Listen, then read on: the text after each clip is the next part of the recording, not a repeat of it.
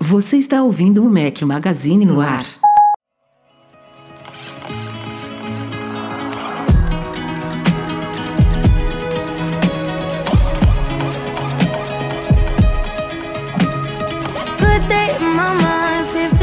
Step out.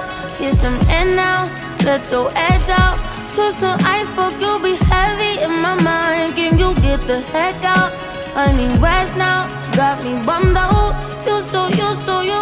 Fala galera do Make Magazine, bem-vindos ao nosso podcast 456. Estamos ao som de Cesa. Bom dia, boa tarde, boa noite, boa madrugada a todos. Fala aqui seu host, Rafael Fishman, clima natalício. Eduardo Marques, Feliz Natal. Grande Rafael! Em semana de Natal, em semana de comemoração, em semana de as coisas um pouco mais leves aí, mas a gente não para, ó. Estamos aqui há quantos anos já, Rafa? Engrenando? É. Quantos, quantos anos, quantos meses e quantos dias engrenados aqui nessa. Me, faltou criatividade hoje. Diz... É o fim do ano, galera. tamo É assim, bem. final do ano, estamos cansados, é, mas não vamos é, parar, não, porque aqui a gente só vai Não, parar para, momentaneamente, mas aí o Rafa continua quando eu paro, eu paro quando o Rafa. Eu, eu continuo quando o Rafa para, enfim, a gente, aqui a roda vai girando, vai Achei, girando. achei que vai você ia girando. repetir de uma forma diferente, que quando você para, eu continuo. Eu paro quando, eu paro quando o Rafa continua, quando o Rafa continua, eu paro também. Dá um tempinho, Tá né? Eduardo Tá Também vendo? mereço. Não, todo Convidado mundo, todo especial do dia, apoiador do Mac Magazine há bastante tempo, patrão da nossa equipe aqui, do nosso, do nosso site e autor convidado Autor. também. É, já escreveu Autor. alguns artigos pra gente e na semana passada, a gente vai falar já já sobre isso, iniciou uma série aí que não tem periodicidade definida, eu falei pra ele. Ele queria definir uma periodicidade, falei, Desson, calma. Não, não é caia, coisa não vai." caia nesse erro. É, não esse- caia nesse erro que, que não dá certo normalmente. Mas ó, vou falar uma coisa, ele não, não é nem mais autor convidado, já perdeu o selinho de autor convidado. já ganhou- já ganhou a ganhou o nome dele, já ganhou a fotinho dele lá, porque o cara vem escrevendo aí ó, um monte de artigo. Seja bem-vindo, Derson Lopes. Obrigado, gente. É um orgulho, uma honra estar aqui com vocês nessa bancada do Mac Magazine. Estou muito feliz mesmo, bem contente de estar com vocês. Agradeço aí, Rafa, pelo convite. De onde você tá falando, Derson? Eu, excepcionalmente, hoje estou em Curitiba, na casa da minha irmã. Eu moro em Campinas. Ah, Mas da- aqui passar o Natal. É, vizinho do Breno. daquela área ali, né? De vez em quando eu vejo um Tesla passando por lá, já imagino que é o Breno.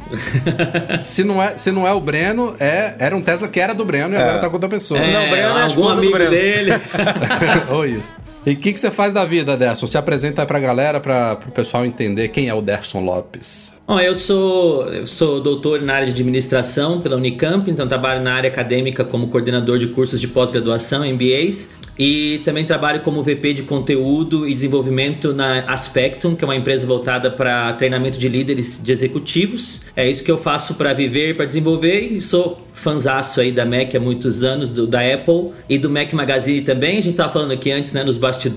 Tava lembrando que eu já acompanhei desde a da cobertura do iPhone 5, aí, o Mac Magazine, faz muito tempo. E gosto muito de tecnologia, tenho estudado um pouco sobre isso também na- nas minhas publicações de trabalho, conjugação da produtividade com, com apps, com um equipamento seja legais. Então, basicamente é isso aí que, que me direciona. Que bacana. Eu sempre fico envergonhado quando a galera diz que acompanha a gente há tanto tempo assim que a idade fica na cara, né?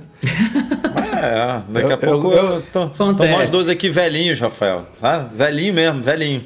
É, Mas pensa pelo lado bom, Edu. Se tiver velhinho acompanhando tecnologia, tá bom, a cabeça Tamo tá bem, boa. né? Mas a gente já não pode falar sobre qualquer coisa, né? Tipo, tem uns negócios aí rolando, uma- umas redes sociais novas que a gente já não consegue acompanhar, uns negócios que a gente já não consegue opinar.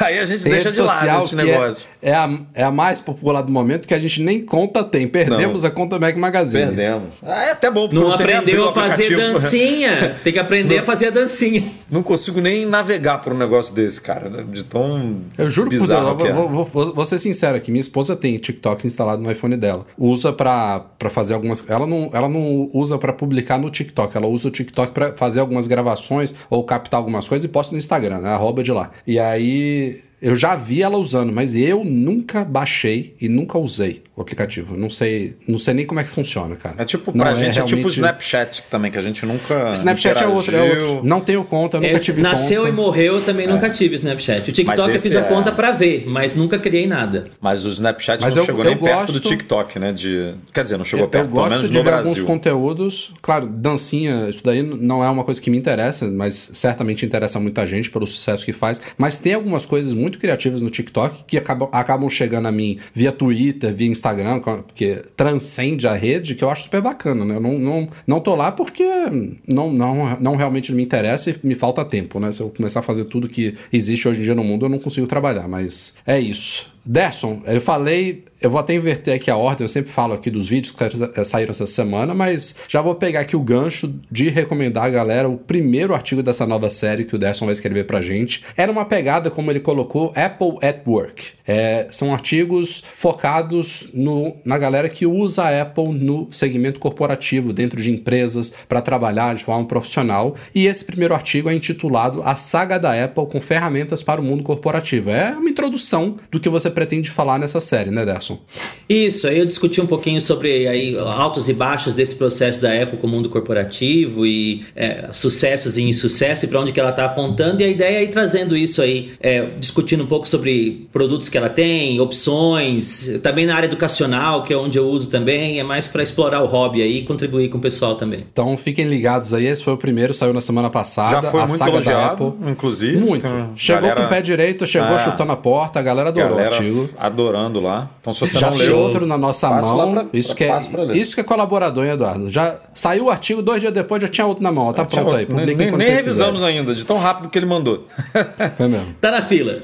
Mas vai ao ar em breve. Vai ser uma série super bacana. E obrigado por mais um apoio que você tem dado ao nosso trabalho, Derson. É muito bacana. E falando de vídeos, já já vou recomendar mais outro artigo bacana que saiu essa semana também. Três vídeos no youtube.com.br Mac Magazine que saíram do podcast passado para este de agora. Fiz um com 10 dicas bacanas para a câmera do iPhone. Muita gente sabe que hoje em dia o iPhone é uma câmera que também é um smartphone, né? Que também liga e tem aplicativos e tal, mas ele é uma câmera. Enfim, para muita gente, Tirar fotos e capturar vídeos é a principal utilidade de um smartphone, seja ele o iPhone ou qualquer outro. Eu trago 10 dicas. Já tem outro vídeo de muito tempo atrás de dominando a câmera do iPhone. Esse é mais específico com 10 dicas bacanas é, e algumas delas são novas, né? Não existiam na época que eu fiz aquele outro dominando. Isso foi lá em Salvador ainda, tem bastante tempo. Fiz também um vídeo sobre um tripé compacto que eu estou usando neste momento aqui para segurar minha câmera e filtros de densidade neutra variáveis da Sandmark, uma empresa que tem vários produtos legais que, aliás, Derson Lopes aqui embaixo está usando um dos produtos da Sandmark, que eu fiz um vídeo há uns meses atrás, que é a Pro Light. Está iluminando ele aqui, ó, para quem estiver acompanhando a gente, a gravação aqui pelo YouTube. Tá curtindo a luz aí, Derson? Sensacional, cara. Eu vi o vídeo, gostei muito. Eu sempre acompanho os vídeos aí de produtos, vou comprando o que dá e achei ela muito legal. Inclusive, não tô nem usando no máximo da intensidade dela, porque ela é muito boa e leve, portátil.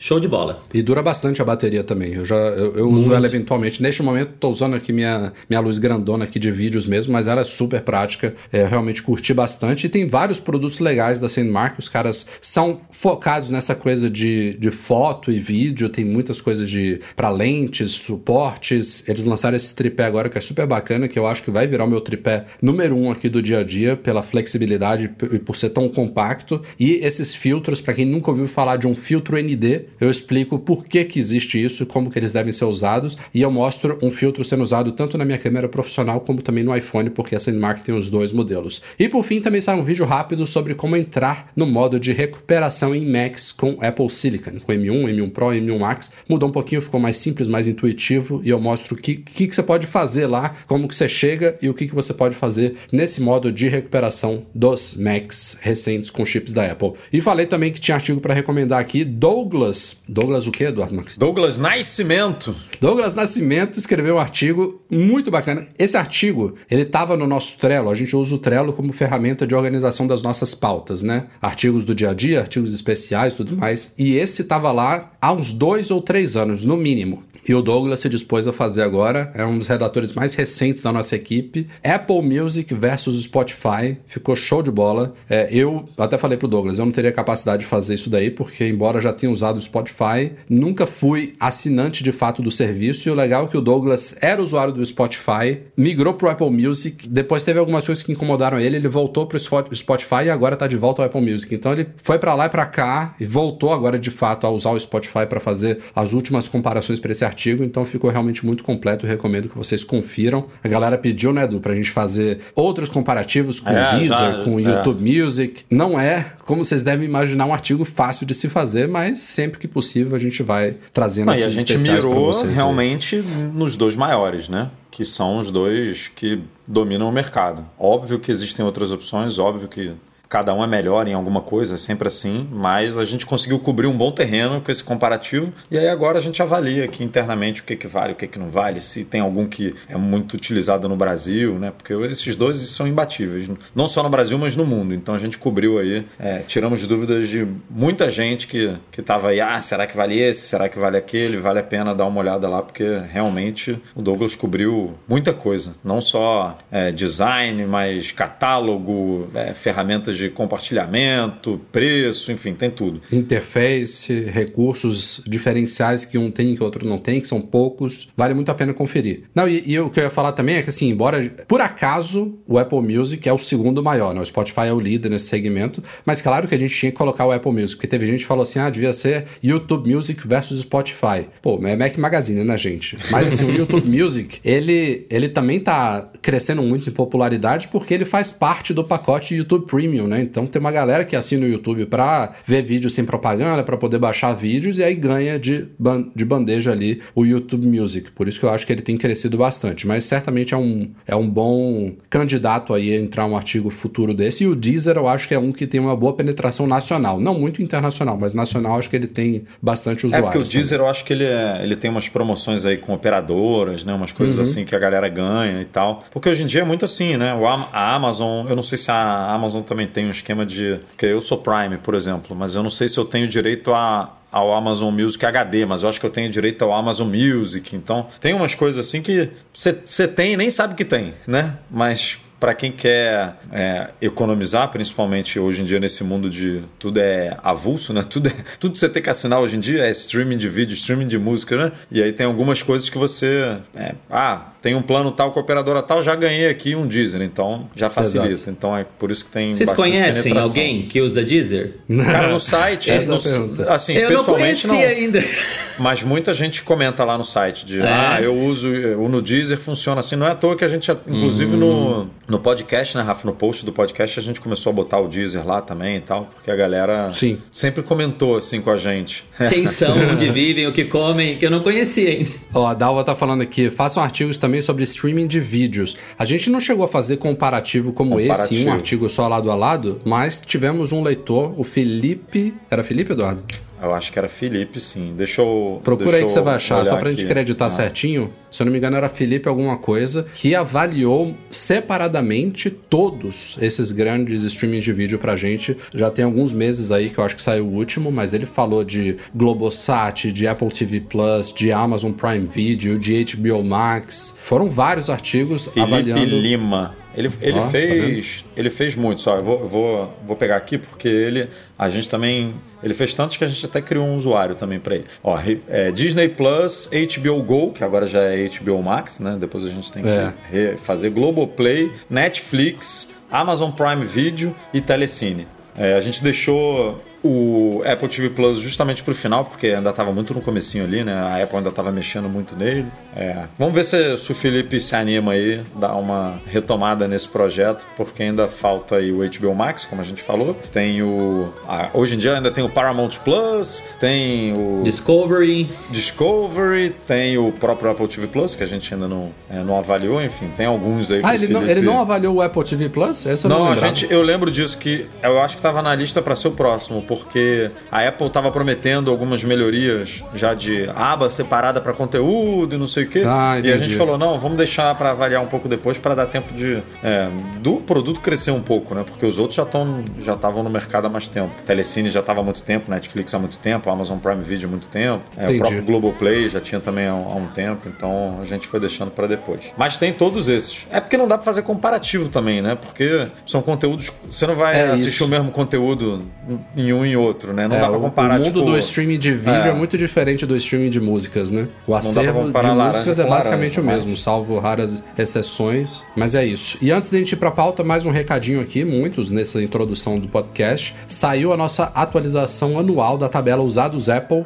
no ecmagazine.com.br barra usados-apple, que é a nossa tabelona de referência de preços mínimo e máximos de praticamente todos os produtos da Apple recentes, né? De alguns anos pra cá. Se você quiser comprar ou vender um produto Apple aí, iPhone, iPad, Apple Watch, Mac, seja desktop, laptop, Apple TV, a gente tem essa tabelona de referência aí. É mais um guia pra você ter um norte, né? Não é para ninguém é obrigado a seguir aqueles valores mínimos e máximos ali, à risca. Não, É, a gente inclusive nenhum. pede feedback dos leitores, caso tenha alguma coisa ali muito discrepante. Hoje, por exemplo, teve algum- alguns que mandaram a gente, mas era com base em importadores, para não chamar de um jeito diferente ali, que não condizia muito com a realidade que a gente impõe ali na, nos números da tabela. Mas a ideia é essa, é ajudar você ter uma ideia, assim, pô, esse produto aqui vale mil ou vale 10 mil, sabe? Para ter um, um, um start. Então, a gente sempre faz uma atualização anual dela e saiu esta semana. Então, confiram lá e simbora para a pauta do podcast.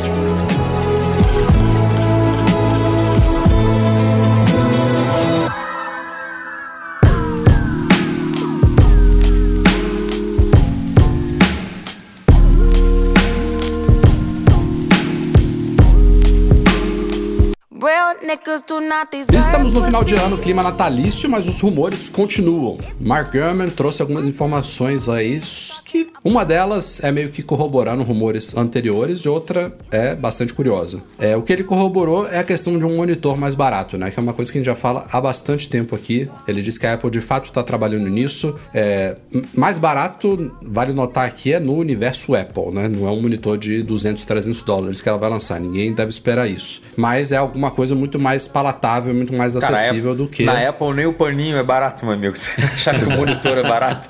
Não tem a menor condição disso. Mas para quem não tá, não tá lembrado, hoje em dia a Apple oferece um único monitor, que é o Pro Display XDR, XDR, que custa a partir de 5 mil dólares. Né? Então é uma categoria de monitor que a Apple nunca esteve antes e ela não oferece hoje em dia na, na linha dela monitores da categoria que ela oferecia até o Thunderbolt Display ser descontinuado.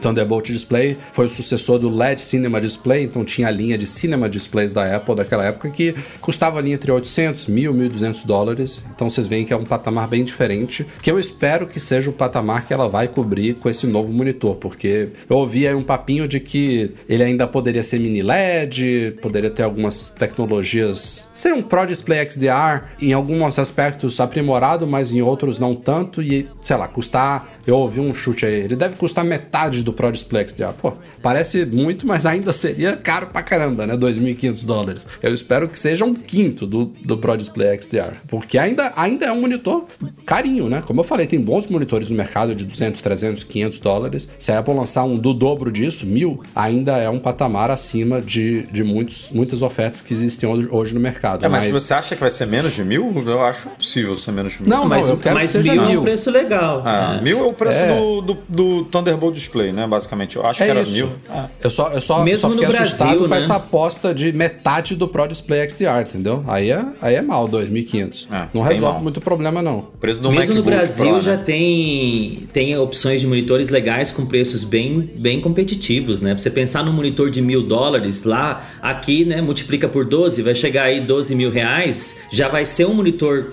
bem high-end, se você comparar. Agora, eu, eu pessoalmente, eu falei isso já em podcasts passados, eu acho que a tela do iMac deveria ser esse monitor, sabe? A Apple deveria pegar a tela do iMac, tirar o Mac ali de trás e oferecer isso com um monitor, um monitor standalone. E o iMac, quanto é que tá hoje, Edu? Exatamente, o iMac M1 ele parte de 1.300 dólares? Hum, vamos ver aqui, porque quem sabe engano, faz é ao vivo. 1299. Vamos ver. Eu acho que ele parte de 1.300. 1.299, Então, 1.300. imagine exatamente isso. Quanto, claro, eu não vou desconsiderar aqui a margem da Apple, que é gigantesca, né? Mas se ela consegue oferecer um Mac com chip M1, com tudo que o iMac oferece, por 1.300 dólares, se ela tira isso tudo e deixa só a tela, a tela provavelmente dos componentes que, que, que, que compõem, me, per, me perdoem o, o, tro- o trocadilho aqui, componentes que compõem, mas enfim, de todas as peças do iMac, eu, eu arrisco a dizer que o display deve ser a mais cara de todas. Não, não, tenho, não tenho muita dúvida disso, mas ainda assim, todo Sendo o resto Apple, custa pesa 1.300. muito, né? Você vai tirar tudo, vai custar 1.200. 1.200. É quase isso. Mas mil já fica legal, mas imagina se ele chegasse aí uns 700, por exemplo, né? Fazendo essa conta Porra. sua aí de 1.300, fosse pela metade, já Então, seria é- super competitivo. Eu chutaria que se ela fizer uma, uma opção escadinha, né? Com vários tamanhos, que é o que eu acho que ela deveria fazer, não oferecer uma opção única, porque a Apple hoje em dia está muito mais. eh, Especificamente sobre isso, ela está muito mais.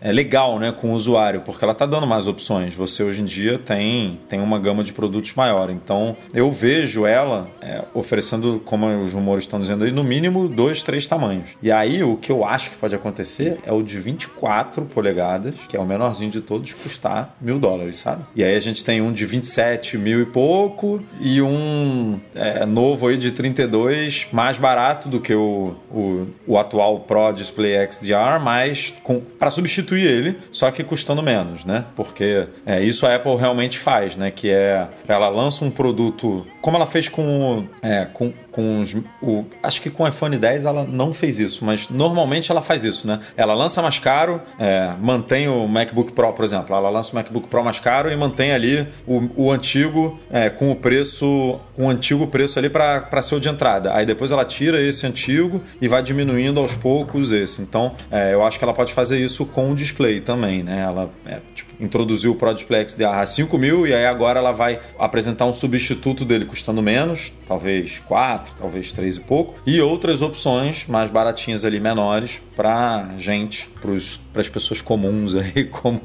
como a gente poder ter acesso a um produto desse. Mas eu tenho esse medo de. É, vou botar o mesmo preço de antes, só que com um tamaninho menorzinho aqui, né? Em vez de 27, que antes era de 27, a partir de 24 polegadas. Sentido. outro rumor que o Gurman trouxe, esse é meio que novo, é uma coisa que a gente já citou aqui como possibilidade no podcast, que seria talvez um desejo da minha parte aqui, que é um novo iPad maior, possivelmente com uma tela de 15 polegadas, lembrando que o atual iPad Pro maior tem 12,9, que a gente pode arredondar para facilitar o entendimento para 13. iPad Pro atual 13 polegadas, ele citou a possibilidade de Apple trazer um de 15. Só que ele trouxe essa possibilidade avaliando o segmento de assistentes inteligentes com tela. A exemplo do Echo Show da, da Amazon. E tem o Echo Show 15, se eu não me engano é o nome, né? Que tem justamente uma Ele tela testou, de 15 né? polegadas. Ele testou justamente o, o de 15 da Amazon e aí ele fez essa comparação se a Apple lançasse alguma coisa, mas daí não dá pra ser no mesmo padrão de preço do iPad, porque se for pra competir, porque o, o iPad, o Exatamente. 15 o Echo Show, coloca na parede, coloca em algum lugar pra ficar de assistente, né? Ele fez essa comparação, mas aí pra entrar um iPad tinha que ser um produto completamente diferente de preço. É, se a gente pensar num iPad Pro novo para ter um terceiro tamanho do iPad Pro, ter o de 11, o de 13 e o de 15, a gente tá falando de um produto de 1.500, 2.000 dólares para cima. Quanto é que tá esse Echo Show 15, vocês sabem? Nos Estados Unidos? Acho que é 500 dólares, se eu não me engano. Eu também acho que é mais ou menos por aí, nessa, nessa faixa aí. Então, a, a ideia de a Apple usar um iPad maior como um dispositivo híbrido, que você possa acoplar um dock, por exemplo, e usar ele como um assistente com, com uma, uma resposta visual na, na, na casa, eu acho que é um pouco confusa, né? Porque o iPad, o iPad Pro, especificamente, a gente, a gente tá falando de um iPad Pro, ele é muito, muito, muito, muito mais do que um assistente como essa, né? É um, é um produto com Não, hoje em assistente dia é, o, extrema. é, o- é é o menor dos detalhes ali, né? Ah, pra, pra ficar a configuração próxima, tinha que ser o iPadzinho, o iPad nada, vamos dizer lá, aquele iPad com É. 15 pra você pôr na O parede. iPad aí... nada com uma tela grandona, com, podia ser LCD normal, Aí podia dá, ser é. o OLED Promotion do iPad Pro,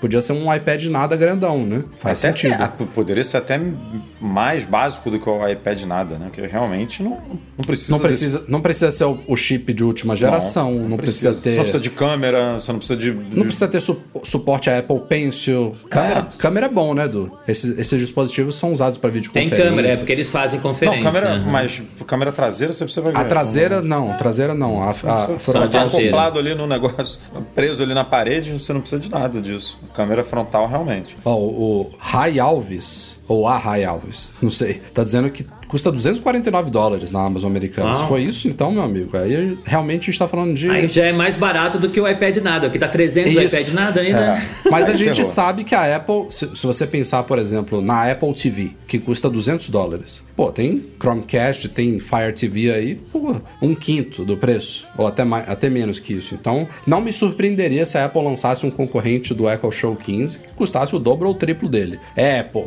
é a cara dela fazer essas coisas. Mas essa ideia do Gurman de trazer isso dessa forma é que eu achei meio confusa, porque eu sempre pensei na possibilidade de um iPad Pro maior pra galera que quer realmente usar um iPad Pro como dispositivo principal de produtividade, de ter uma telona ali para você fazer multitarefa, para fazer seus desenhos com Apple Pencil e, e ter área útil ali extra, que é uma coisa que eu, eu me sinto um pouco. Eu, eu, eu, por exemplo, tenho um MacBook Pro aqui de 16, né? Eu usei já algumas vezes o, o MacBook Air da minha esposa de 13, fiquei com ele inclusive uma semana, uma época que eu precisei. A máquina em si é sensacional, ainda mais M1, mas a tela, eu estou acostumado a trabalhar em telas de 15 e 16 pela minha, pelo meu modus operandi aqui de trabalhar. Então, eu também já usei um iPad Pro para trabalhar uma época e isso era uma coisa que me incomodava. Então, eu sempre desejei esse maior, mas não tem nada a ver com esse produto que o Gurman tá falando, eu acho. É, eu acho que faria mais sentido se eles lançassem uma Apple TV que virasse um assistente e tivesse uma tela, por exemplo, em vez de pensar no iPad. Porque Apple TV é, é um produto que está aí meio deslocado e de repente aquele HomePod que morreu, se eles tentassem fazer uma coisa mais legal, que fosse o HomePod com Apple TV e tela, aí podia ser um produto E bacana. eu acho que o, o próprio Gurman já levantou essa bola também. Ele já falou de Apple TV mesclada com HomePod e com câmera. Não foi, Edu?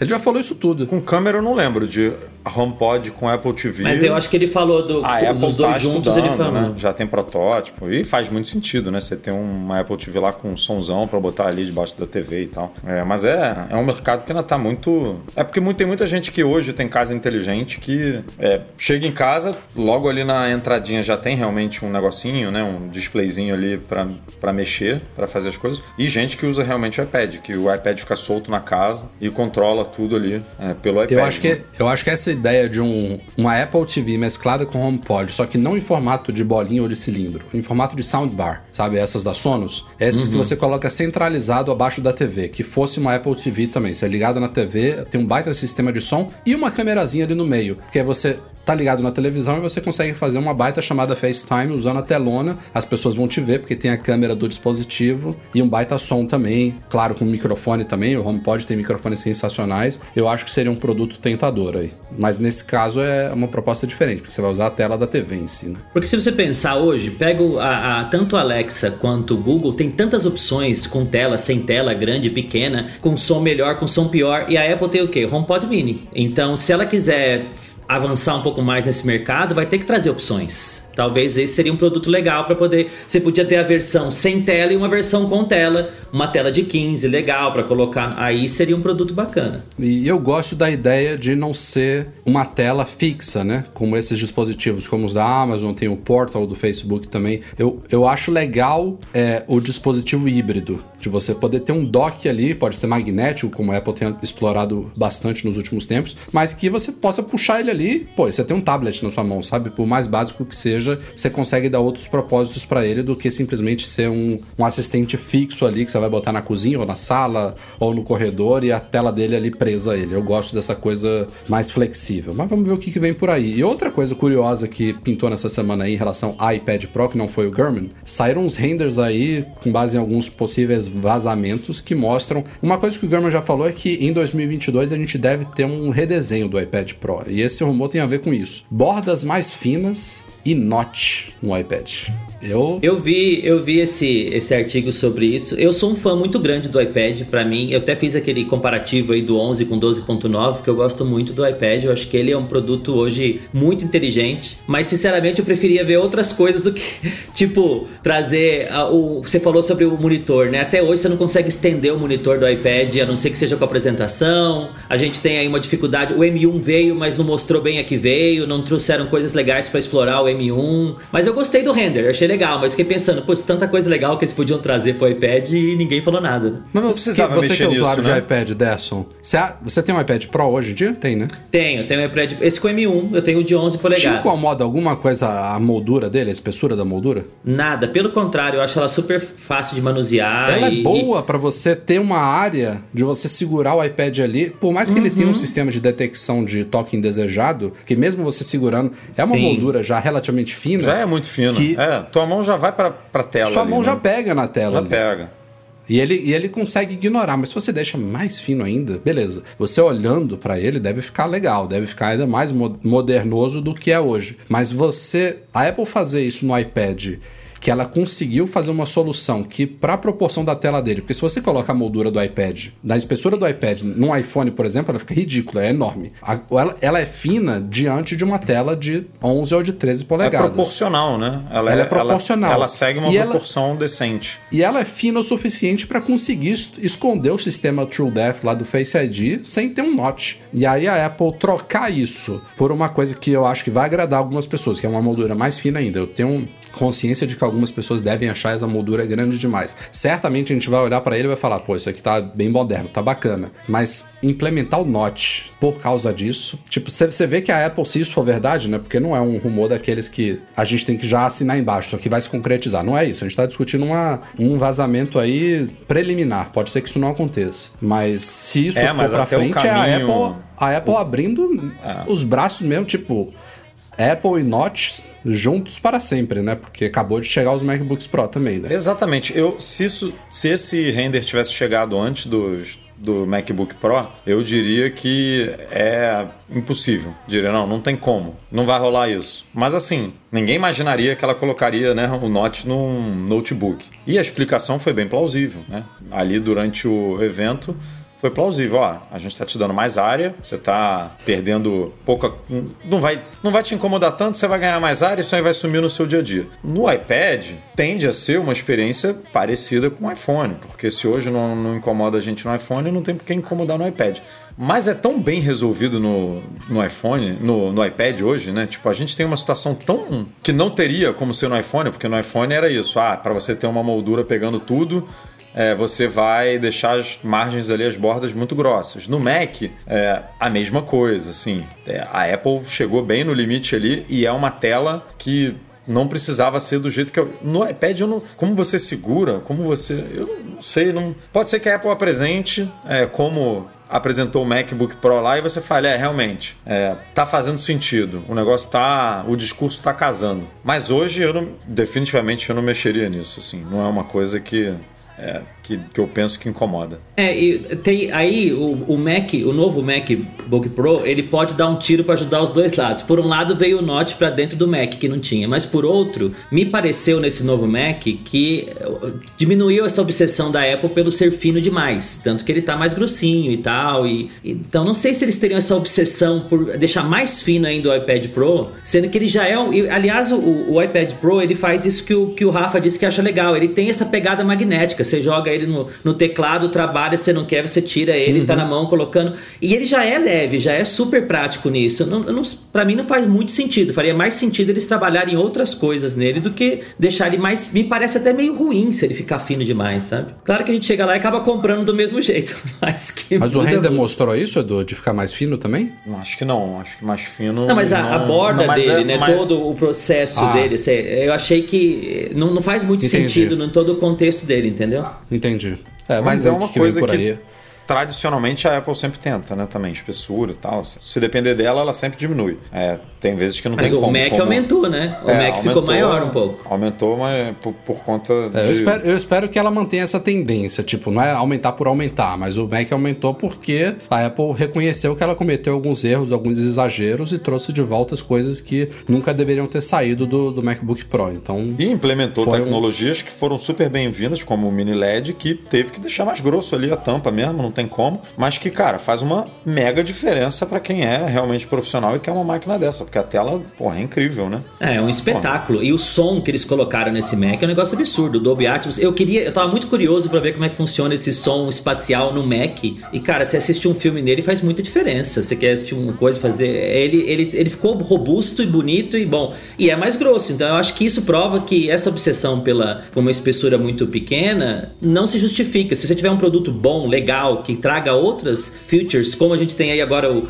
o HDMI de volta, o MagSafe de volta, talvez você atraia muito mais do que tentar exagerar nisso. E o iPhone também, né? O iPhone 13 ficou mais pesadinho e deu uma. não sei se ele deu uma engordadinha, mas acho que sim, pelo que eu agora Engordou um pouquinho lembro na câmera. bem, bem pouquinho, cabeça. mas deu. Mas assim, a Apple. O Johnny Ive saiu, a Apple falou: "Vamos- vamos crescer esse negócio aí, vamos engordar todo mundo aí e botar os recursos de volta. Então, Bom, a gente está, como vocês sabem, no meio da transição para os chips da Apple em Macs, né? Começou em novembro de 2020 e a Apple previa que pré, prevê, né, ainda, que vai durar dois anos. Então, teoricamente, até fim do ano que vem, essa transição deve acabar. E a gente está ainda no começo, né? A gente conheceu o chip M1, que veio nos primeiros três Macs lançados por ela lá no final de 2020. Em 2021 tivemos alguns novos Macs lançando, é, chegando com tanto com o M1, que foi, foi o caso do iMac, quanto com novas, novos chips. Chegou o M1 Pro e o M1 Max aí nos MacBooks Pro, mas temos ainda alguns produtos, alguns Macs com chip Intel na linha e tem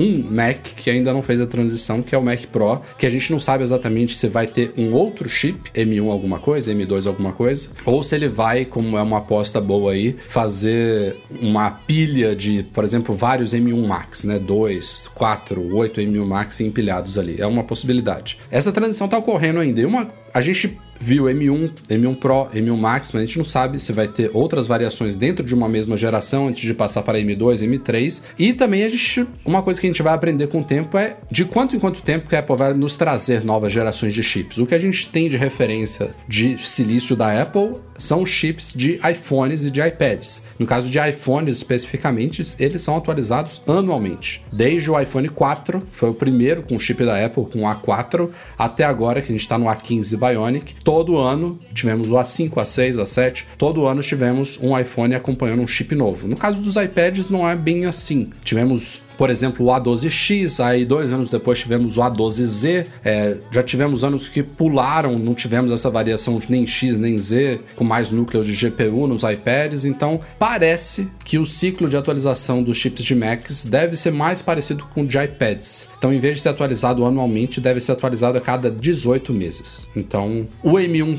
é, e isso bate inclusive com alguns rumores recentes, porque o M1 foi lançado é, no MacBook Pro de 13, no Mac Mini e no MacBook Air em novembro de 2020. E a expectativa é que o M2 chegue com o novo MacBook Air no primeiro semestre de 2022. Então vai bater aí mais ou menos um ano e meio do lançamento do M1. Pode ser que isso no futuro mude, pode ser que ela estenda, que ela é, é, encurte essas atualizações, mas por enquanto tudo indica que esse ciclo deve ser mesmo de um ano e meio, de 18 meses. O que eu acho que é bem razoável, ainda mais com chips tão bons, né? Não tem também porquê essa corrida louca de todo ano. Uma coisa clara que a gente vê dessa corrida sendo prejudicial é com software, né? A gente vê aí às vezes iOS sendo anunciado, recursos sendo adiados, coisas que chegam bugadas porque a Apple se impôs essa necessidade de apresentar novos sistemas sempre em junho na WWDC e aí entra numa fase teste, de testes que dura três meses e eles têm que estar prontos independente do estágio que estejam em setembro para o lançamento de um novo iPhone. E aí essa corrida às vezes funciona bem, às vezes não funciona muito bem,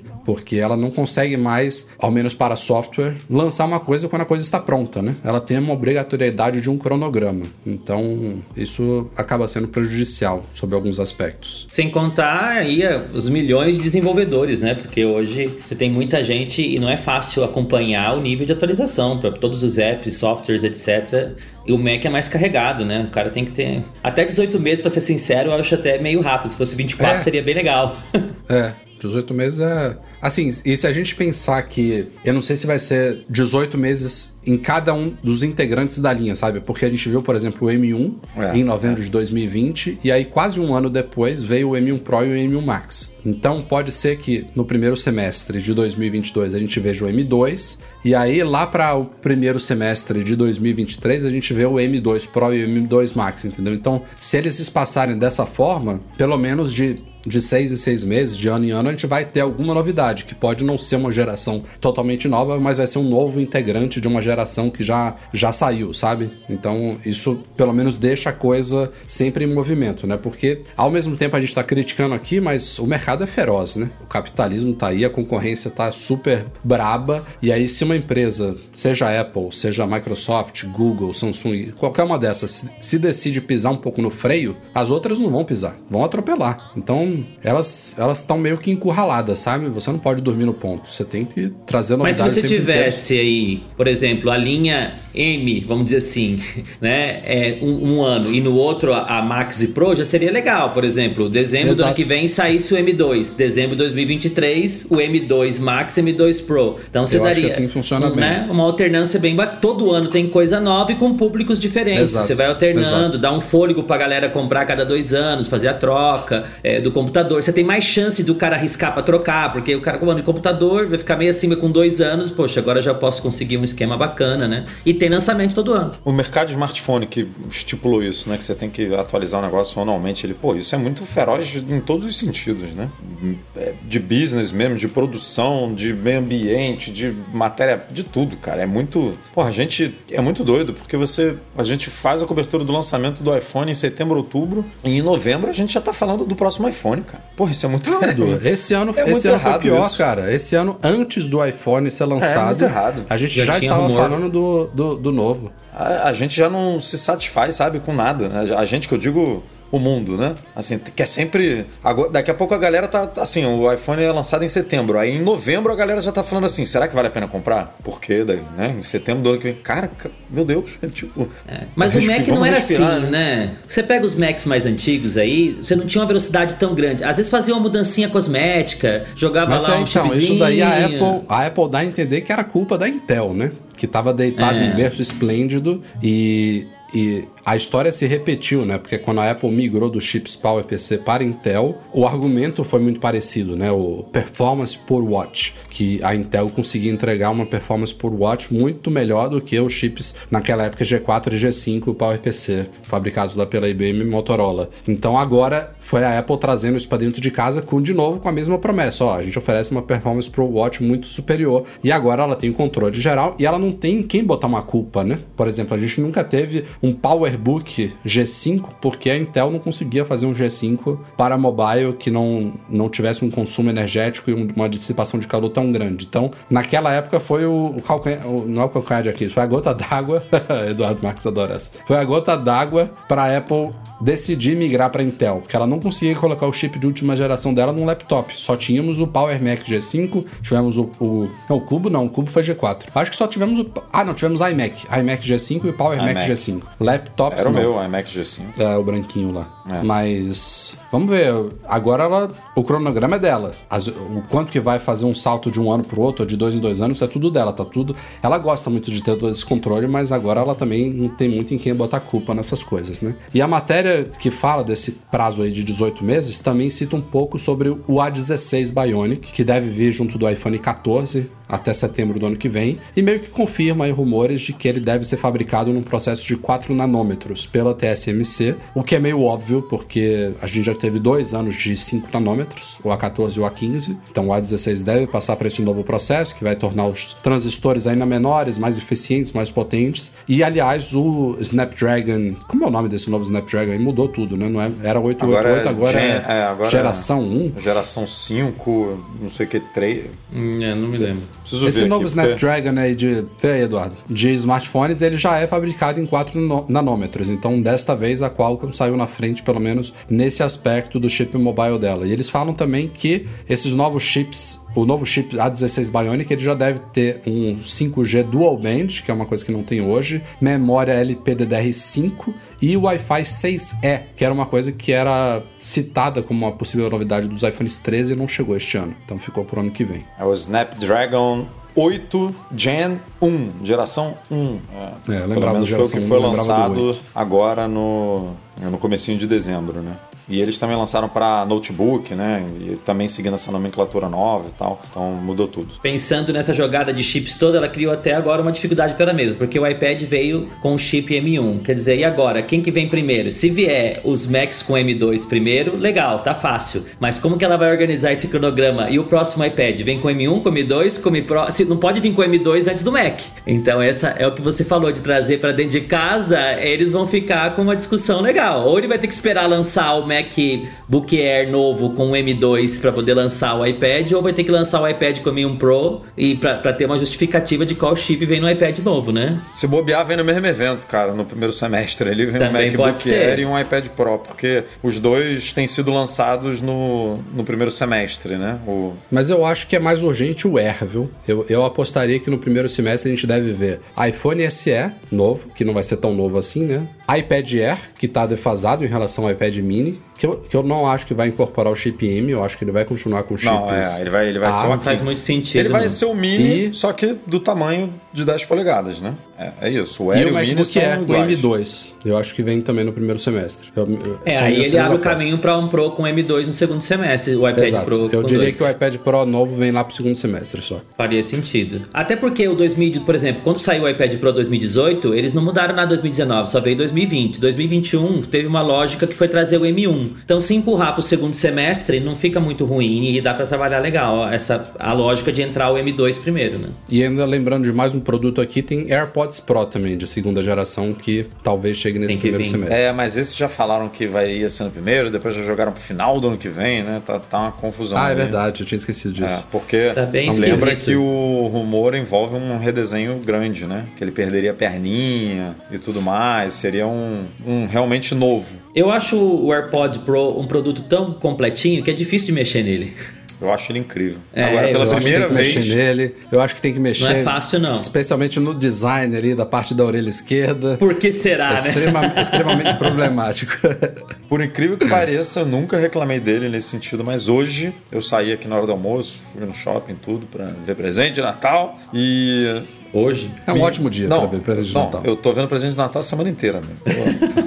Procurando os que eu não achei, né? Mas ele me incomodou, cara. Eu senti. Pela Tá primeira vendo? vez assim, eu É senti. eu falo. Não, mas não é cair, não é nada Não, disso. É não assim. Esse é- incômodo aí é terrível. eu senti vontade de tirar ele, assim, sabe? E aí eu não Sei tirei é é. porque eu tava na rua e eu não tava com o estojinho dele nem nada. Eu saí de casa, eu simplesmente boto ele. Eu falo, eu quero, quero me desligar do mundo. Aí boto em, né, em modo. Em, Noise cancel. É, em cancelamento de ruído, bota algum podcast, alguma coisa pra ouvir e vai. Pum. E aí, no shopping, obviamente, tiro, né? Do, do modo pra poder ouvir e conversar com as pessoas lá. Com... Mas chegou uma, hora que eu, chegou uma hora que eu falei, cara, eu quero tirar. Não tá, não, tô, não tá legal, sabe? Tá me incomodando um pouco. Mas é, assim, não é uma coisa normal isso. Não é mesmo. E eu lembro porque, não sei se foi no último podcast ou no penúltimo, eu comentei que, cara, não me incomoda, eu fico numa boa. Eu prefiro esse aqui porque, um, esse aqui com fio, pra quem tá acompanhando ao vivo, obviamente estou usando aqui um com fio, um EarPods geração 1 de 2000 e bolinha. É, Super, confor- super confortável É, no ouvido, Porque, inclusive. primeiro que eu é cabo, eu tiro, jogo aqui, não tem bateria, não preciso ficar guardando os tojos, tirando os tojos e tal. Não vai durar, né? Eu vou conseguir usar o dia inteiro sem precisar me preocupar com. Enfim, é, é mais fácil. É, mas se eu não tivesse isso aqui, com certeza eu ia ficar o dia inteiro aqui com os AirPods Pro, sem dúvida. Mas quem assistiu, não sei se vocês assistiram Swang Song, o, o filme novo do Apple Eu, TV ainda, Plus. eu não vi ainda não. O Rafa já Vi viu. no último fim de Cara, semana. ele eu curti muito. E aí você viu o fone do cara, que é um outro design, é um esc- bem é escuro e ele vem tipo bem lá dentro, ele tira, coloca na pia já automaticamente. Não é só um Aliás, fone, né? É mais ia que um cair, fone. É, o Rafael ia usar é. um negócio desse ia ficar caindo o bagulho. Cara, eu achei dele sensacional. Lá, aliás, o, ali tem até um, um spoiler de, de Apple Car, né?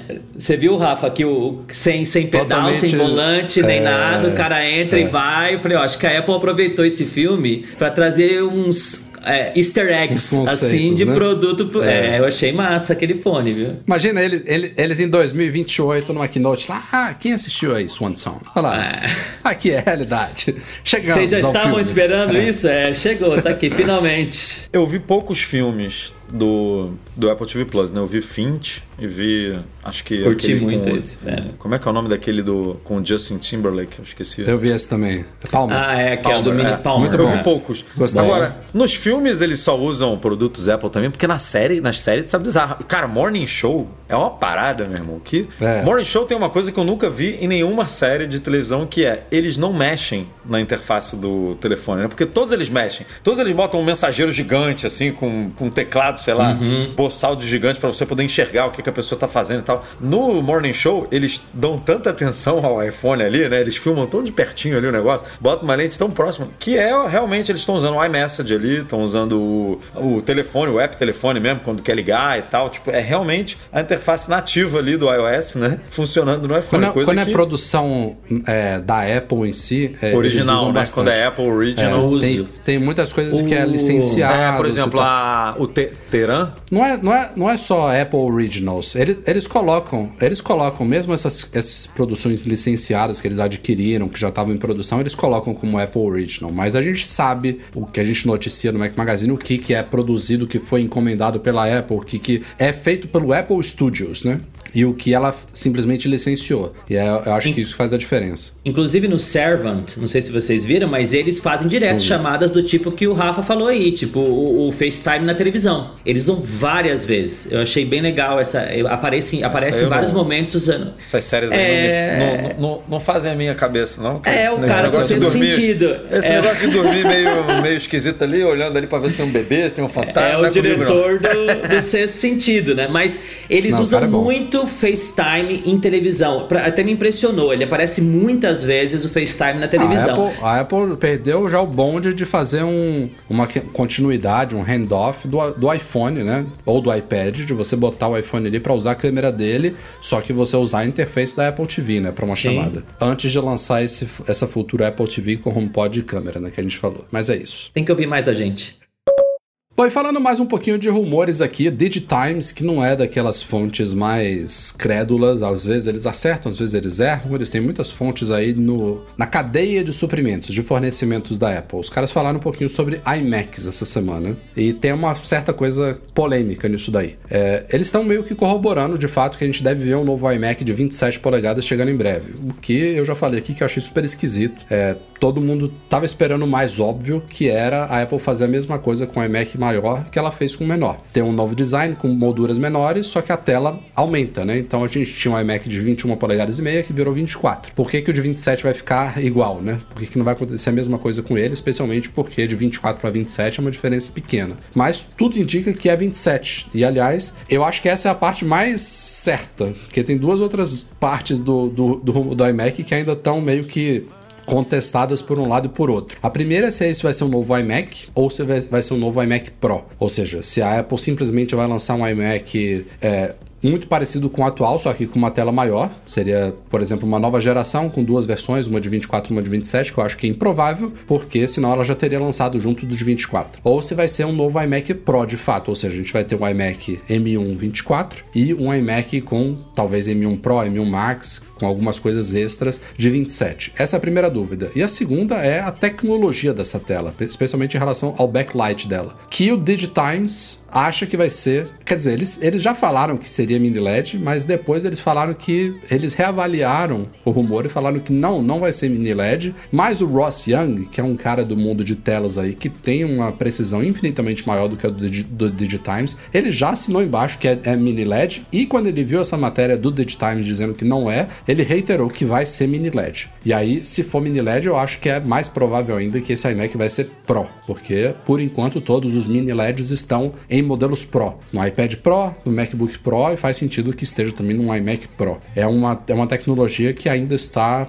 nos modelos mais caros e designado ao, ao público profissional. E eles falam também que, claro, a gente deve ter algumas opções de cores aí esse novo iMac, mas, de novo, sendo Pro, eu acho que a, a tonalidade e o, o, conjunto de cores é, oferecidos. Só, só é, falaram que vai é ter cores. Né? E realmente vai ter cores. A gente já apostava nisso, né? Que vai ter cores. A, a dúvida é se, se, as cores vão ser mais sóbrias, né? Que é, se no... vai ser azul, amarelo, verde, é. rosa, ou se vai ser grafite, cinza espacial, prateado. Se vai ter cores, vai. Todo, todos os produtos da Apple hoje em dia eu tem aposto cores. Em, eu aposto mais numa versão Pro mais leve, tipo, com cores mais sólidas. Não sei. Posso estar enganado. Eu vi esse, esse outro falando das cores. Não sei se tá em muita lógica um Pro com coloridão, né? Tipo, os iMacs. Parece que é um público tão diferente. É, eu acho que é, é a, a, relação aí ela pode levar exatamente a mesma coisa que ela faz. Eu não vou falar MacBook Air ainda, porque o MacBook Air é um rumor, eu acho que vai se concretizar. Os novos MacBook Airs vão vir em várias cores, tipo iMac. E a gente tem o Pro, que hoje em dia é cinza, espacial e prateado somente. Mas a gente tem isso nos iPhones, né? Os iPhones 13, 13 mini, eles têm cores ali mais alegres, mais joviais, digamos assim, e os modelos Pro, aquelas cores mais sóbrias, né? Um pouco mais sérias. O iPad Air também, né? Você tem o iPad Pro, o iPad Air boa, também boa. tem cores. iPad Air e iPad Pro, bom exemplo. São públicos também. diferentes. O cara que é, o iPad Mini também tá cheio de cor, né? É, é até, e o outro até não. o HomePod original era preto e branco e o HomePod Mini tá cheio de corzinha aí. Né? Agora né? tá tipo, com várias não, cores. Que um seja, é não, não que um fosse Pro e o outro não, mas são classes diferentes de produto, né? Então, é, tá atendendo a isso. Agora, sendo um 27 polegadas, faz sentido ser o mesmo design, né? Com queixo, com tudo, porque se ele tirar, o, se eles tirarem o queixo, fisicamente os produtos vão ter quase o mesmo tamanho, né? Estruturalmente. E aí vai ficar meio esquisito, você não acha? É, eu, eu gostaria muito que o Pro não tivesse o queixo, mas eu tô achando, eu tô achando que, vem, que vem com queixo. Só se é. vier um 32 aí de repente, alguma coisa assim, né? Ele ficar um pouco maior. Eu tô achando maior. que vem com queixo para ele diferenciar da tela, que eles vão lançar o um monitor solo aí que a gente já comentou. E aí, tipo, ó, o iMac. Não, ele e tem moldura preta também, né? Moldura é, preta. Moldura preta, é. O iMac, ele tem o queixo aqui porque ele é um computador. Você quer a tela? A tela não, é só a tela. Ah, entendi. Entendeu? O, Mas daí, se você compra um monitor do... para usar do lado, não vai ter o mesmo design. Vai não. ficar um negócio meio esquisito, não, né? Vai ficar, vai ficar. É. Mas Faz sentido não ter o queixo só no monitor, mas se você colocar um do lado do outro e um for menor que o outro, eu tenho toque e já não consigo usar, já me incomoda. Mas eu, eu, eu acho que é um, é um caminho que a Apple gosta muito de diferenciar as coisas por design, né? A gente já falou que várias vezes que o Note ele tem uma função marcante ali de você reconhecer que o iPhone é o iPhone. É, tem, tem um aspecto muito importante do design da Apple e esse queixo bem ou mal, pode ser um, uma chancela ali de, ó, isso aqui é um iMac, né? Você está olhando para um iMac. Então, não, não existe motivo, a gente já chegou nessa conclusão aqui, não existe motivo para ter queixo no iMac. Não existe. Se ela consegue fazer um MacBook Air, né? É, com aquele espaço que existe ali atrás da tela do iMac, ela poderia facilmente colocar o... O iPad, cara. Um negócio ali. É, um iPad é. Pro. Não tem porquê. Ela deu lá a desculpa de que ah, a gente botou aqui por causa é, porque a tela é muito fina, alto-falante, não sei o que, não sei o que lá. Beleza, dá, dá a desculpa que você quer aí. É uma decisão meramente estética e de design. Você poderia facilmente fazer um negócio sem isso. Então, eu tô, tô cogitando que vamos ter o mesmo produto com 24 e 27 polegadas. Agora, por que também 3 polegadas só? Como o Rafa falou, não sei.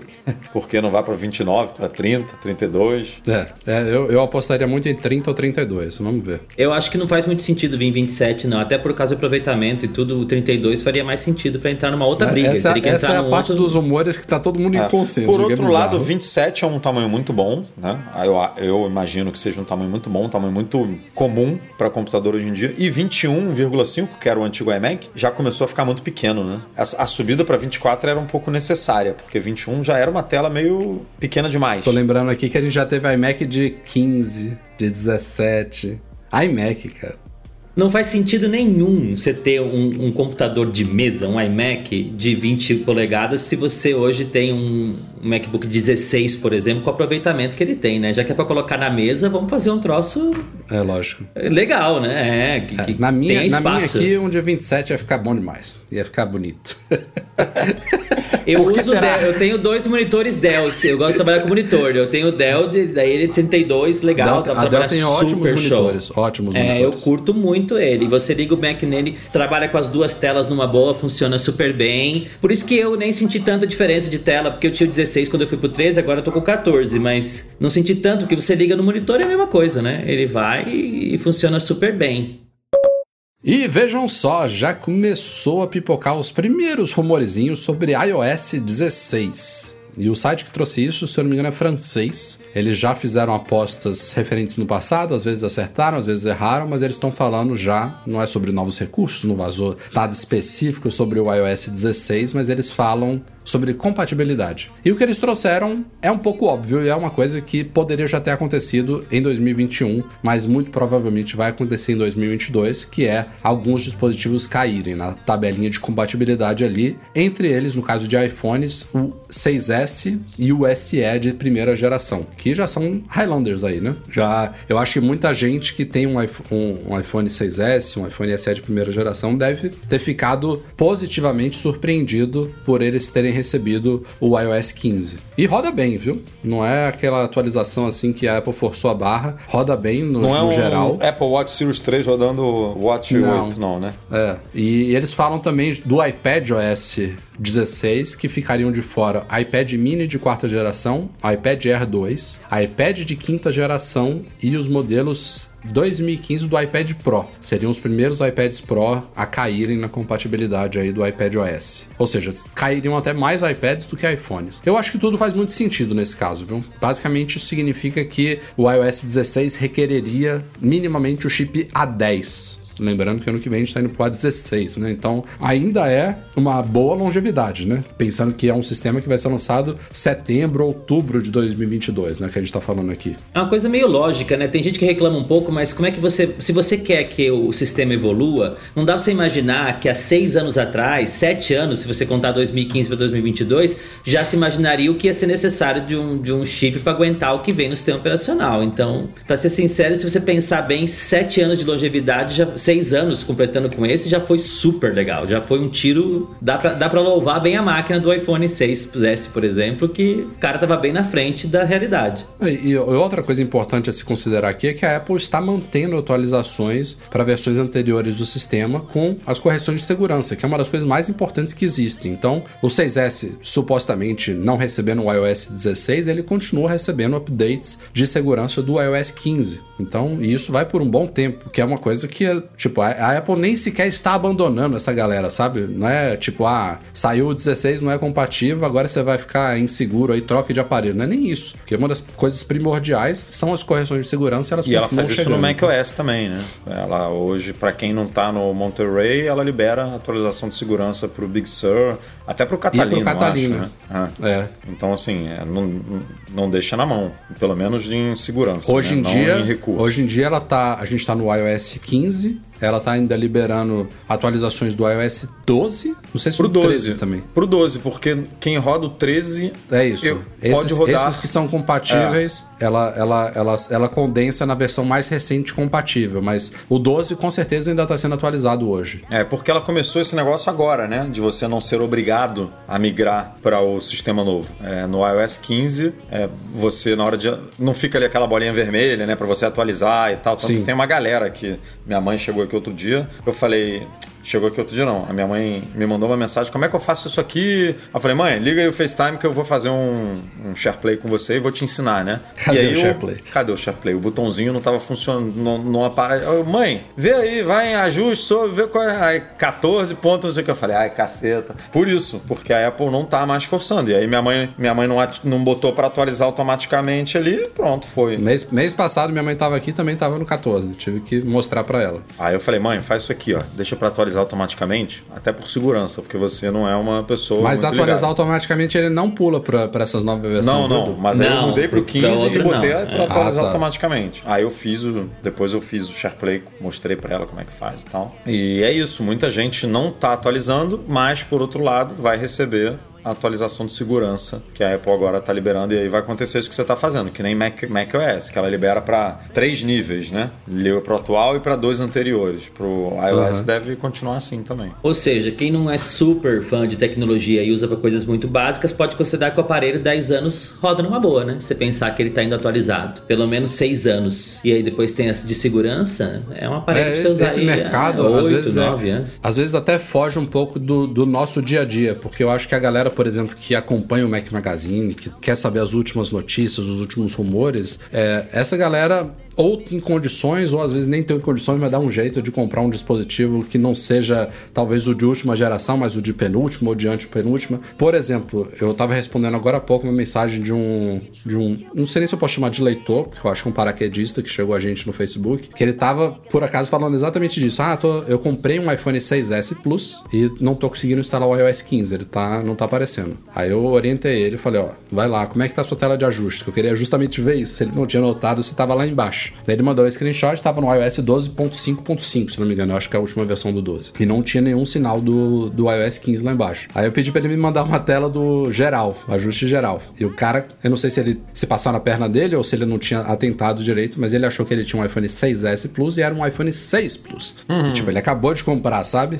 De quanto que é o iPhone 6? 2014, 13, por aí. Mas é, é para mostrar assim. Mac Trackers está aqui para ajudar a gente. A gente, a gente tá aqui discutindo, estamos, eu tô aqui claro, né? Tenho, sou obrigado, como, como editor-chefe do Mac Magazine, a trocar de iPhone todo, todo ano. É o meu trabalho. Eu preciso fazer review, preciso estar sempre por dentro das últimas notícias. Já falei aqui, se um dia eu não tiver mais Mac Magazine, eu não tenho motivo nenhum para trocar de iPhone todos os anos. Mesmo que eu tenha condição, eu não trocaria de iPhone todos os anos. Mas estamos aqui discutindo rumores de iPhone 14 e tal, mas tem, enquanto a gente discute, discute rumores de iPhone 14, tem gente comprando iPhone 6, sabe? É uma coisa que é natural. O mercado desses dispositivos vai muito à frente. Deve ter iPhone aí que já foi vendido e revendido duas, três, quatro vezes, sabe, na vida dele. Rafa, tem gente comprando iPhone 5. Se você jogar aí no Mercado Livre, tem iPhone 5, tem gente usando e tudo mais, né? É, uhum. Tem quem curte, eu gosto, por exemplo, acho legal, gosto de atualizar e tudo, e aí gosto de vender, porque eu vendo, eu acabo comprando novo, etc. Mas para quem não, não tem esse afã, vai longe, né? É, tem gente que só troca realmente quando o negócio morre. Tipo, ah, vou usar aqui até realmente não, não ter mais jeito de usar. O iPhone troca. 6 é de 2014 e o 6S, obviamente. É, a Dalva falou aqui, 2014. Ah. Isso aí. Já contamos algumas histórias lá no Mac Magazine de casos de pessoas que compraram iPhones, Apple Watches, Macs e não receberam isso em casa. Receberam uma mandioca, um saco de areia, um, um tijolo. Desta vez, aconteceu com o ator Murilo Benício. Comprou um Apple Watch e recebeu em sua casa uma iRock, uma pedra. iRock yeah. não é mole não. E isso foi feito pelo Carrefour, mas eu acho que foi marketplace, é uma coisa que vocês têm que tomar muita atenção. Aliás, as ofertas que a gente divulga pelos canais de ofertas do Mac Magazine nunca são de marketplace, justamente porque a gente não quer correr o risco. Não é, não é, não é que marketplace seja golpe, seja sempre furada, mas a gente prefere focar em sempre na divulgação de ofertas de produtos vendidos oficialmente pelas grandes redes varejistas, porque a gente sabe que é um produto oficial, com nota fiscal, que vai ter suporte, que vai ter atendimento. Às vezes isso não acontece nesse E que se acontecer um problema desse, um pouco mais fácil de resolver, porque você está lidando com uma empresa grande que um produto foi Dona vendido e despachado por ela, né? Não foi por um terceiro. Então, essas coisas também. Porque não necessariamente o problema pode, é, acontece. É, na loja, pode acontecer na transportadora, pode acontecer em outra etapa que não é mais culpa da. Mas, quando você está comprando com a loja determinada, que é parceira da Apple, né, que é uma revendedora autorizada, tende a ser mais fácil de resolver. Tanto que o caso do Murilo Benício não foi muito simples para resolver, né, Rafa? Ele penou ali um pouquinho para resolver. É, teve que processar, né, o Carrefour e pelo menos aparentemente teve um final feliz, né, para ele. Pediu ele dinheiro de um... volta, aí falou: não, não, você tá pedindo dinheiro de volta sete dias depois de receber o produto, o que não deve ah, ser verdade. Teve isso, né? O que não deve ser verdade, porque ninguém compra um por mais global. Ah, recebi uma pedra. É, semana que vem eu reclamo. É. Por mais dinheiro que você tenha, enfim, por mais desapegado que você seja, você recebe o produto, você abre, tem uma pedra, você não vai falar, ah, não vou reclamar daqui a duas semanas, né? Não é possível. Então, tava muito mal contada essa história aí, e aí realmente. É, é ele, ele, pagou acho que 3, 3, 4 mil reais pelo Apple Watch, alguma coisa assim, e acabou é, recebendo uma indenização indenização de mais de 8, contando aí dano moral e tudo mais. Então, no fim, foi um- teve um final feliz pra ele. Mas assim, vale Até não notar que achava muitos ruim de desses... receber. É, né? Mas é vale de notar que muitos desses demais, casos, é, comprovadamente, é, esses golpes, né? Acontecem no transporte. Não Sim, é- sim. A, gente, a, gente, a gente falou aqui de marketplace e tal, mas é possível que a loja que ele comprou via Carrefour tenha enviado o Apple Watch. E no meio do caminho houve uma, uma simpática troca aí de um Apple Watch por uma pedra. Já houve casos que não foi bem assim, mas muitas vezes é no transporte que acontece. Então, complicado isso, né? Porque é uma, é uma relação que tem que ser na base da confiança, né? Tipo, a loja tem que acreditar que o consumidor recebeu a, a- a pedra, porque ele, a, a caixa a, a pedra chegou, a pedra chegou não. A caixa chegou na casa dele, o cara vai pro quarto, pro escritório dele, tá abrindo a caixa sozinho, sabe? É ele que tá dizendo que tem uma pedra ali. Tô falando do Murilo Benício, qualquer pessoa, né? É uma, é uma relação muito complicada. E aí, tipo, é o consumidor que pode ter má índole e dar um golpe dizendo que recebeu uma coisa que não, não é de fato que recebeu. Isso pode ter sido na- no transporte, e esse transporte ele tem várias etapas, né? Digamos, um cara de Salvador, por exemplo. Produto que saiu num armazém de São Paulo, passa por não sei o que, cidade tal, vai de uma transportadora para outra, chega, unidade, depois vai para unidade do bairro. São muitas etapas, sabe? E, e em algum momento desse pode haver uma, uma quadrilha em, em- em operação, por exemplo, que faz esse tipo de coisa, que vê pelo raio-x que tem um dispositivo caro ali, eletrônico, e, e faz a troca. Ou então pode acontecer lá na origem também, né? Então,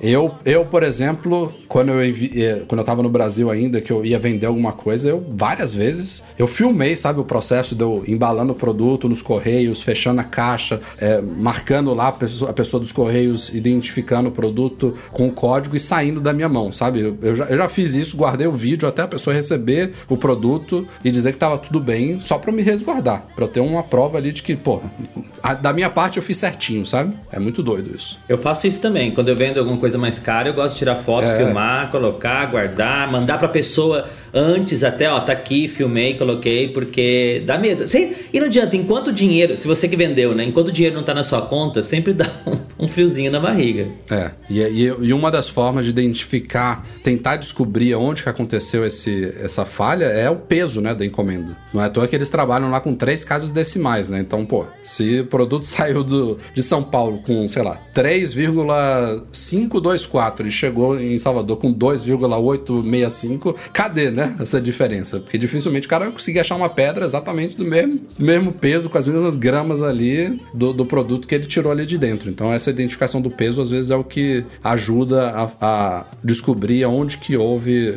essa troca, né, digamos assim. Mas, enfim, caso curioso aí de fim de ano acontecendo com uma celebridade aí, mostrando que pode acontecer qualquer um. E falando em golpes, a gente tem visto aí cada vez mais alguns casos bizarros, vejam só, envolvendo AirTag. É, nesse caso a gente vai falar aqui de stalking, né, de perseguição. Teve uma mulher que encontrou um AirTag escondido no carro dela. É um caso meio embaraçoso aí, porque não se sabe exatamente quem colocou, por que colocou, qual era a intenção. Ela acabou descobrindo porque foi notificado no iPhone dela e achou, acho que estava escondido no, no para-choque, sei lá, alguma coisa assim do carro dela. Mas é, a gente já noticiou coisas de AirTags talvez sendo usado para fazer roubo de carros, até no Canadá, um lugar. Talvez não, né? No Canadá foi usado. Eles É, miravam foi, o carro. foi uma conclusão da polícia, né? É, eles miravam o carro porque a mulher. Acontece, o relato da mulher foi esse, né? Ela estava no supermercado, no shopping, enfim, em algum lugar aberto. Aí a galera vai lá, escolhe qual carro que quer roubar. Fala que nesse local não é o melhor para fazer isso, porque a gente está no meio de um shopping com mega é, trânsito, né? As pessoas andando aqui e tal, mega movimentado. Bota o AirTag no carro da pessoa, não necessariamente um AirTag, mas um rastreador qualquer, que tudo funciona igual. A pessoa estaciona o carro na casa dela. Aí vai lá duas, três horas da manhã, com ninguém na rua, garagem aberta, porque, né, dependendo da cidade que você mora nos Estados Unidos ou na- no Canadá, o negócio é super, super tranquilo. Aí fica, né, facilita pro, pra quem tem essas má, más intenções. Então, é muito, é muito aquilo, né, que você cria um produto pro bem, mas a galera rapidinho desvirtua o negócio e já começa a usar pra coisa que não deve. E aí a empresa tem que começar a pensar em como remediar essa situação e não é fácil remediar isso, né? Eu não sei como é que a Apple vai conseguir. A Apple, a Tile, qualquer uma que vende rastreador, a Samsung, porque todo mundo tem hoje em dia esse tipo de rastreador. A gente está divulgando porque a gente é Mac Magazine, porque a gente se liga nessas coisas, mas Mas é incrível como muitas dessas coisas acontecem só quando a Apple entra é na jogada. é- né? A Apple, quando entra mainstream, cara, vai, ganha. Ganha o mercado. Você tem, bil, tem bilhão de iPhone já no mundo aí. Aí a pessoa bota meia dúzia de AirTags aí na rua, já tem um monte de iPhone apitando aí. Já tem um monte... Então é muito. E, e esse aspecto é uma coisa que, que foi obrigação e que a Apple cumpriu agora, embora não seja o ideal, que foi lançar um aplicativo para Android, né, que identifica AirTags por perto, que não é a mesma coisa de você fazer isso nativamente como no iOS, mas até aí também não tem como a Apple fazer muito além disso, né? O, o AirTag, Porque no iPhone ele já né, emite um bem? som, né? Ele emite um som, mas o ideal, im- imagina esse caso do carro, por exemplo. Se fosse um sonzinho, um AirTag escondido, sei lá, debaixo do capô do carro, a mulher não vai ouvir. Então, ou ela Mas recebe uma aparece no Find My, né, Rafa? Então, se ela tiver iPhone, ela recebe uma notificação. É. Tem um AirTag que não é seu te perseguindo, mas se ela tiver um Android. Mas eu não duvido nada que se isso aumentar muito, se isso virar uma tendência, role algum tipo de cooperação aí. Padronização? É, de padronização de, ó, mesmo sem aplicativo, o Android tem que acusar e vice-versa. Também tem que acusar o, os iPhone- o outros. iOS tem que acusar o, o da Samsung e o da Tile, porque é uma. Pô, isso é segurança. É, só se elas colaborassem assim mesmo pra conseguir fazer. Eu não duvido. Faz todo se, sentido. se isso tomar uma proporção muito grande, né? E realmente não tiver uma forma é, de resolver, de uma outra forma de resolver, porque realmente é muito difícil.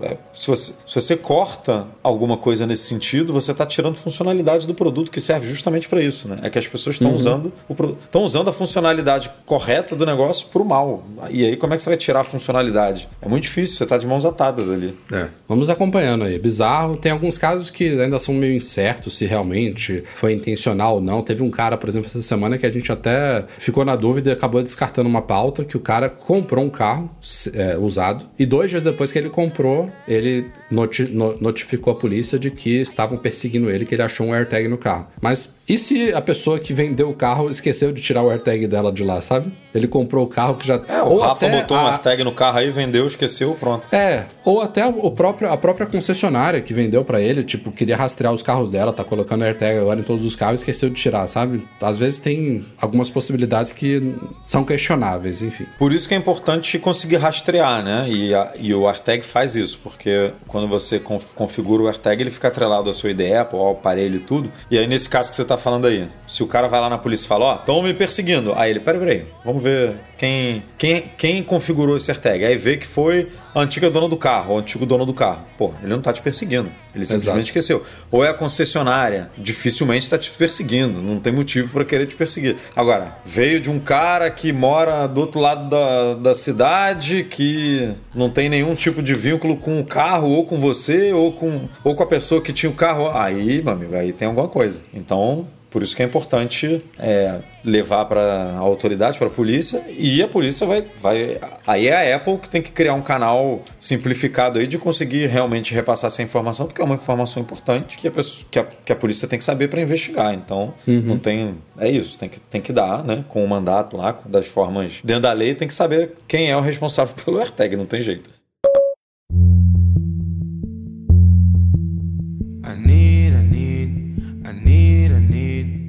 E é isso aí, galera. Vamos ficando por aqui. Este foi o Mac Magazine no ar 456. Estou morto de sono. E deixo aqui o lembrete para quem não acompanhou nas últimas semanas. Semana que vem temos o último podcast de 2021. Vai ser especial. Muito provavelmente vai ser na quarta-feira, dia 29, 29 de dezembro. Neste mesmo horário que a gente transmite sempre aqui, 7 da noite, horário de Brasília. E vai ser um podcast que provavelmente deve ter poucas pautas, que a gente vai cobrir também, mas que depois da gravação convencional do podcast, a gente vai abrir uma bagunça aqui com a galera que estiver ao vivo com a gente, fazendo um esquema baseado em superchats aí para vocês mesmo participarem, entrarem aqui no StreamYard e participarem rapidamente aqui do podcast da nossa bagunça. Vai ser divertido. Vamos tomar uma cervejinha junto online nesse último podcast de 2021. Rafael, cervejinha. Eita. Será? Será?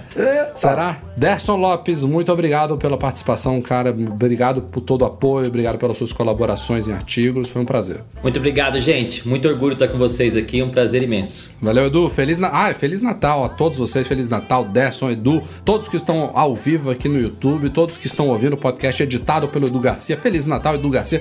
Feliz Natal, equipe do Mac Magazine. Enfim, Edu, despeça. É isso aí, Feliz Natal pra Até pro Breno. Masi. Até, até pra... Boa. É, até, até pra ele. Vale também um Feliz Natal. Até pra ele, porque ele tem uma família muito legal, sabe? Aí, aí ele merece por causa disso. Mas é isso, até semana que vem, se Deus quiser. Todo mundo com saúde, todo mundo bem aí. Passando o Natal, seja com um núcleo familiar pequenininho ou um pouco maior, dependendo da região que você esteja, que já permita fazer isso. Que todos fiquem bem e que a gente se encontre aí na semana que vem para esse podcast especial. Edu, encerra aí que eu acho que eu tô ficando gripado. Por favor, minha, minha, Já voz, ficou, já ficou. minha voz tá, tá indo embora aqui. Esse podcast, como sempre, é um oferecimento dos nossos patrões Platinum, Fixtech, a melhor assistência técnica especializada em placa lógica de Macs, e Icaiu, a solução completa para consertar, proteger, comprar ou vender o seu produto Apple. E fica aqui também o nosso agradecimento aos patrões, tanto no Patreon quanto no Catarse, em especial aos nossos patrões Ouro, Alain Ribeiro Leitão, Arnaldo Dias, Arthur Duran, Bruno Bezerra, Cristiano Melo Gamba, Daniel de Paula, Derson Lopes, olha ele aí, Enio Feitosa, Fábio Gonçalves, Fernando Feg, Francisco Marchetti, Gustavo Assis Rocha, Henrique Félix, Henrique Veloso, Luciano Flair, Nelson Barbosa Tavares, Pedro Cobatini, Rafael Mantovani, Ricardo Custer, Sérgio Bergamini, Thiago Demiciano e Wendel Bellarmino. E também o nosso Valeu, agradecimento, que o Rafa já deu o Feliz Natal, mas é o nosso agradecimento especial aqui de sempre ao Edu Garcia que conserta aí, que faz essa mágica de edição para quem gosta de curtir aí no fim de semana, ou na semana seguinte, ou na própria sexta-feira à noite. Ouvir aí com um áudio show de bola do nosso Edu Garcia. Obrigado a todos pela audiência. Mais uma vez, Feliz Natal, boas festas a todos. Até esse último podcast divertido deste ano. Tchau, tchau.